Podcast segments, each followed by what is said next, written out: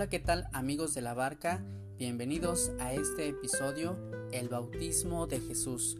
Te saluda en los micrófonos Miguel Betancourt y te saludo muy contento, agradecido con Dios y agradecido contigo por acompañarme a meditar los misterios de la vida de Jesús. Hoy iniciamos los misterios luminosos, misterios de luz, que nos ha regalado el Papa Juan Pablo II, San Juan Pablo II, y que los integró a la vida de la Iglesia en el 2002 con la encíclica Rosarium Virginis Mariae. Ojalá des lectura como ya te invitaba en un episodio anterior y del cual fue introductorio a esta miniserie sobre los misterios del Rosario. Ciertamente, como he escuchado de algunos, parecía como dar un gran salto el pasar de los misterios de gozo, misterios del nacimiento, de la vida iniciante de Jesús, a los misterios de dolor en la cruz y en el dolor en la muerte del Señor. Así que estos misterios de luz, misterios sobre la vida pública de Jesús, nos reflejan muy atinadamente que toda la vida de Cristo es misterio de redención. Y claro, ponemos ahora nuestros ojos, nuestra mirada, nuestro corazón en el ministerio de la predicación sobre el reino de Jesús, en sus palabras y en sus obras, que fueron muchísimas. No alcanzarían solo cinco misterios para meditar, no lo agotamos, así que también podemos orar con el rosario meditando otros acontecimientos, hechos, obras de Jesús. Bien, pues después de lo que llamamos la vida pública, perdón, la vida oculta de Jesús, esos primeros 30 años donde vivió en Nazaret con sus padres, no sabemos mucho sobre la muerte de José, pero pensemos que Jesús creció como termina diciendo Lucas esta perícope en gracia, estatura y, conocimiento delante de Dios y de los hombres. Ahí en esa vida oculta, en el silencio, en el trabajo, en la cotidianidad familiar. Y llega el momento en que Jesús toma una decisión. Sale de casa, sale de Nazaret, deja la casa, su, su madre, y empieza a ejercer su misión de manera que le implica más para su exterior. Imaginemos cómo al escuchar también la misión de su primo el Bautista, Jesús va a formarse a las filas de quienes reciben el bautismo que este que el Bautista predicaba. Hemos de decir dos cosas, que el bautismo de Juan es bautismo de penitencia, de conversión, distinto a el bautismo que tenemos ahora como un sacramento, bautismo cristiano, católico, que nos hace hijos de Dios. Y segunda cosa, hemos de decir también que Jesús no necesitaba ese bautismo, pues Jesús era limpio de pecado. Sin embargo, como un acto solidario con la humanidad, por humildad y sencillez, es como recibe este signo del agua y con él recibe la gracia divina, misma que él ya vivía por ser Dios, por ser además hijo de Dios en constante relación con su Padre. Pero escuchemos este pasaje bíblico. Dice el Evangelio de Mateo en el capítulo 3, versículos del 13 al 17, por si gustas buscar en tus sagradas escrituras. Fue Jesús desde Galilea al Jordán y se presentó a Juan para que lo bautizara.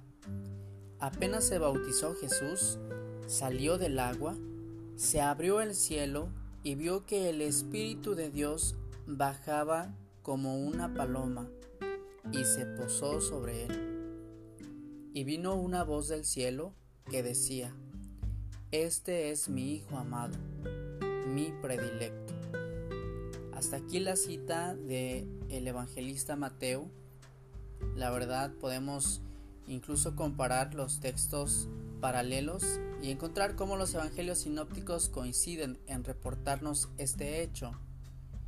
Mira, amigo, ahora al meditar el bautismo de Jesús cómo la Trinidad está envuelta y presente en este acontecimiento.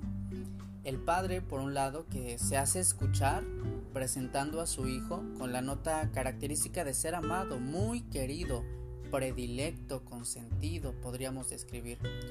Y también la presencia del Espíritu Santo que se posa sobre él, sobre Jesús, dando testimonio así del amor tan inmenso que se tiene.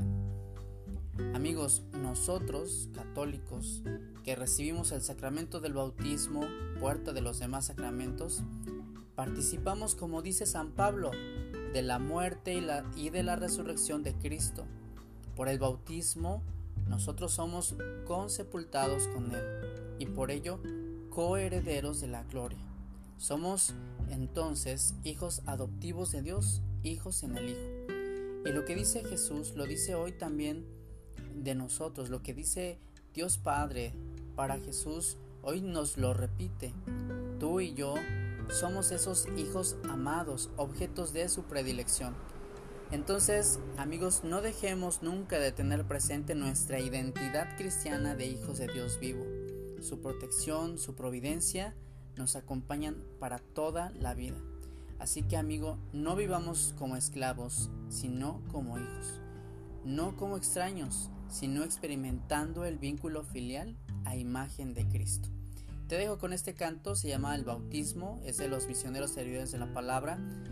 Eh, sígueme en las redes sociales, estoy para servirte en Instagram arroba miguel.angel.betancourt, en Facebook Miguel Betancourt y también en Facebook Podcast Católico La Barca.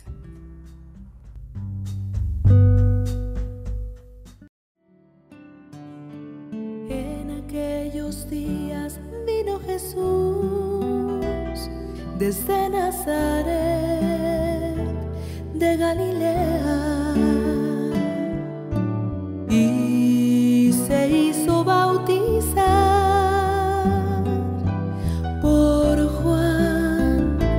en el Jordán. En el instante en que salía, vio los cielos abiertos y al Espíritu Santo descender.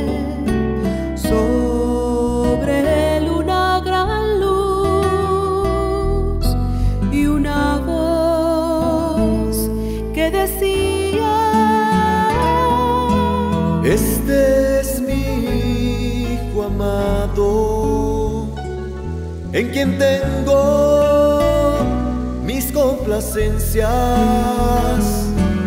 Si quieren ser felices, escúchenlo.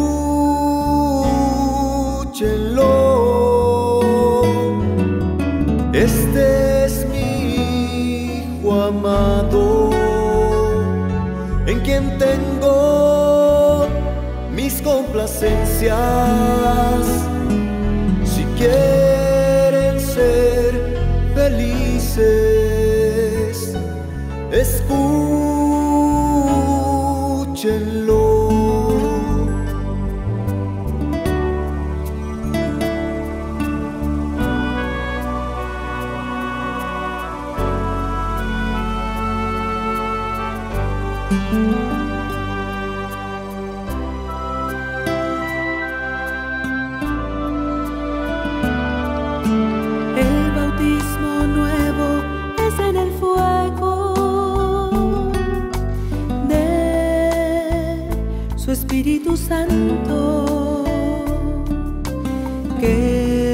Nos purificará